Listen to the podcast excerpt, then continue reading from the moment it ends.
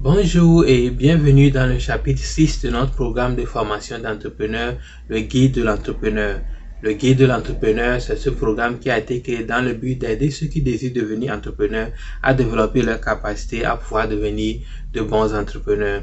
Nous sommes sur le chapitre 6 aujourd'hui et nous allons parler de comment exécuter son projet, comment transformer son idée en entreprise. Si tu nous suis jusqu'à présent, tu vas voir que nous avons parlé de l'idée, nous avons parlé de comment évaluer son idée, nous avons parlé de comment trouver le financement pour son idée. Maintenant, je pense que l'étape prochaine, c'est maintenant exécuter l'idée. L'exécution de l'idée ressemble beaucoup à l'étape de l'évaluation parce que tu dois savoir tout ce dont tu as besoin pour pouvoir exécuter ton idée. C'est tous ces éléments-là que tu vas maintenant mettre en place pour pouvoir exécuter ton idée.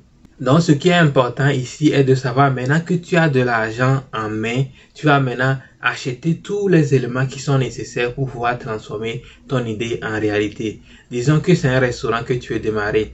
Maintenant que tu as de l'argent, c'est maintenant le moment d'aller louer ton local, payer le loyer pour ton local, payer tous les éléments, les équipements, les ustensiles de cuisine, les frigos, la sonorisation, la climatisation, tout ce dont tu as besoin pour pouvoir transformer ce local vide là en restaurant, tu vas les acheter.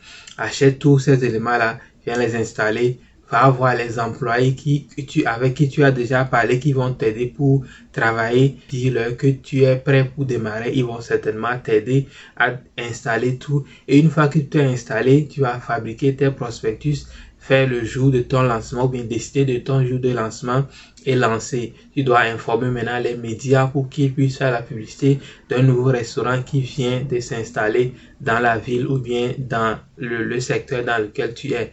Donc tout ce qui entre vraiment dans l'exécution du projet, c'est tout ce que tu as listé qui était qui faisait partie de l'estimation du projet. Donc tout ce que tu avais cité pour en tant que l'estimation de ton projet, ton idée, de ton business, c'est tout ça maintenant que tu vas mettre en place. Si nous prenons le cas d'un projet de champ par exemple, maintenant que tu as l'argent en main, il faut aller maintenant te procurer le terrain. Soit tu l'achètes ou bien soit tu le loues. Il faut aller également parler aux travailleurs pour leur dire que tu es prêt pour démarrer. Il faut aller acheter produits que tu veux semer et il faut aller acheter tout ce dont tu auras besoin pour pouvoir démarrer l'activité. Donc cette étape, c'est en quelque sorte aller et commencer maintenant par transformer ton idée en réalité.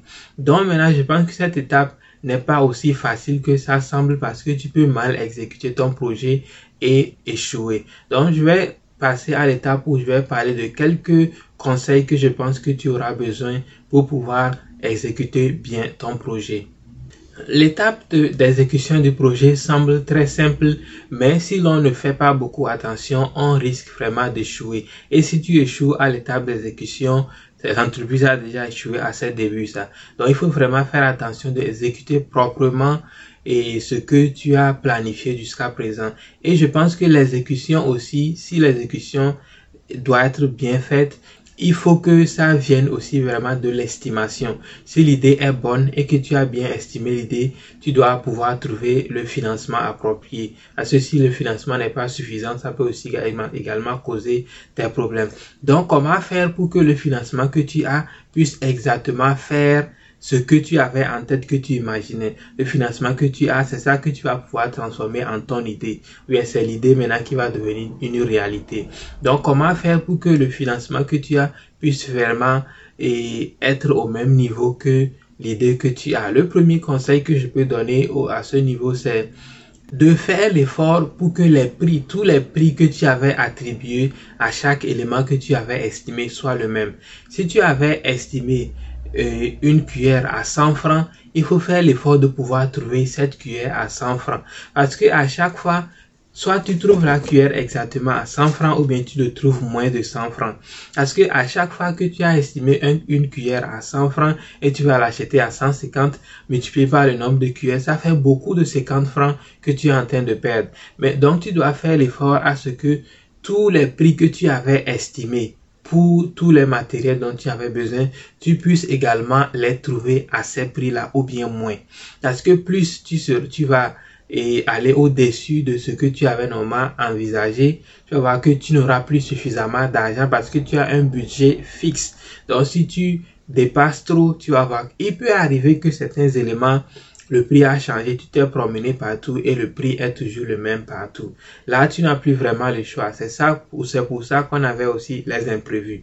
Mais si tu vas à chaque fois négliger peut-être de te promener et chercher les prix à gauche à droite, c'est à cause de ça que tu vas acheter les, les choses n'importe comment. Tu vas voir que l'argent que tu avais envisagé pour tout le projet ou bien tout le business ne sera plus suffisant. Donc le premier conseil que je peux te donner, c'est de faire l'effort à ce que les prix que tu avais mis dans ton estimation puissent être soit le même prix ou bien moins de ça. Si c'est moins de ça, tu économises de l'argent. Mais si c'est plus que ça, tu es en train de perdre de l'argent. Maintenant, le second conseil que je peux te donner, c'est il ne faut pas te laisser emporter par le fait que tu as de l'argent. Sache que l'argent que tu as dans ta main n'est pas ton propre argent, n'est pas de l'argent que tu vas dépenser n'importe comment.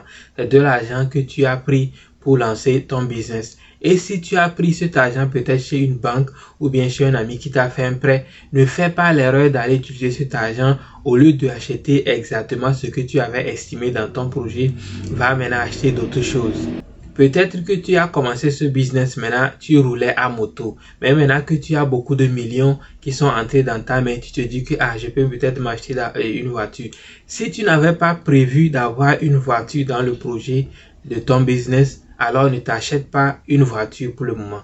Attends à ce que le business commence à marcher pour que tu puisses t'acheter ta voiture avec les économies ou bien avec les bénéfices.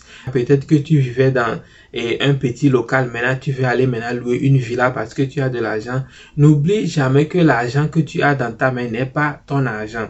C'est l'argent de ton business. Même si c'est toi-même qui as économisé pour avoir cet argent, sache que cet argent, c'est pour faire grandir ton business. Et si c'est encore pire, si c'est l'argent que tu as emprunté chez la banque ou bien chez un ami ou bien chez quelqu'un, là, c'est même pas ton argent parce que si tu le perds, non seulement ton business ne va plus marcher, mais tu dois encore de l'argent. C'est encore mieux si l'argent était pour toi. Si c'est pour toi, tu sais que tu as seulement perdu une fois. Même si c'est le cas, si c'est toi qui as économisé l'argent pour pouvoir démarrer ton business, n'utilise pas l'argent n'importe comment parce que ton business, c'est ton futur et c'est ça qui va changer ta vie, te donner la liberté que tu veux avoir en tant qu'entrepreneur. Donc, c'est le second conseil que je peux te donner. Le troisième conseil que je peux te donner se rapproche du deuxième conseil de te toujours te rappeler que ton argent est différent de l'argent du business.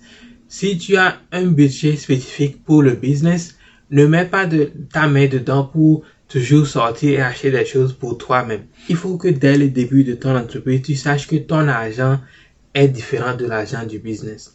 Il faut avoir un compte séparé si possible pour toi-même et un compte séparé pour le business. Si tu commences par mélanger ton propre argent et ton et l'argent du business ensemble, tu commences déjà par faire des erreurs parce que tu ne sauras pas réellement les vraies dépenses du business et les vraies dépenses de, tes propres dépenses personnelles et tu vas voir que tout va se mélanger. C'est ce qui fait que beaucoup de gens échouent en entrepreneuriat parce que ils ne séparent pas l'argent du business et l'argent de leur propre argent. Ils se disent que ah, c'est mon business, c'est mon argent. Non, c'est ton business, mais ce n'est pas ton argent.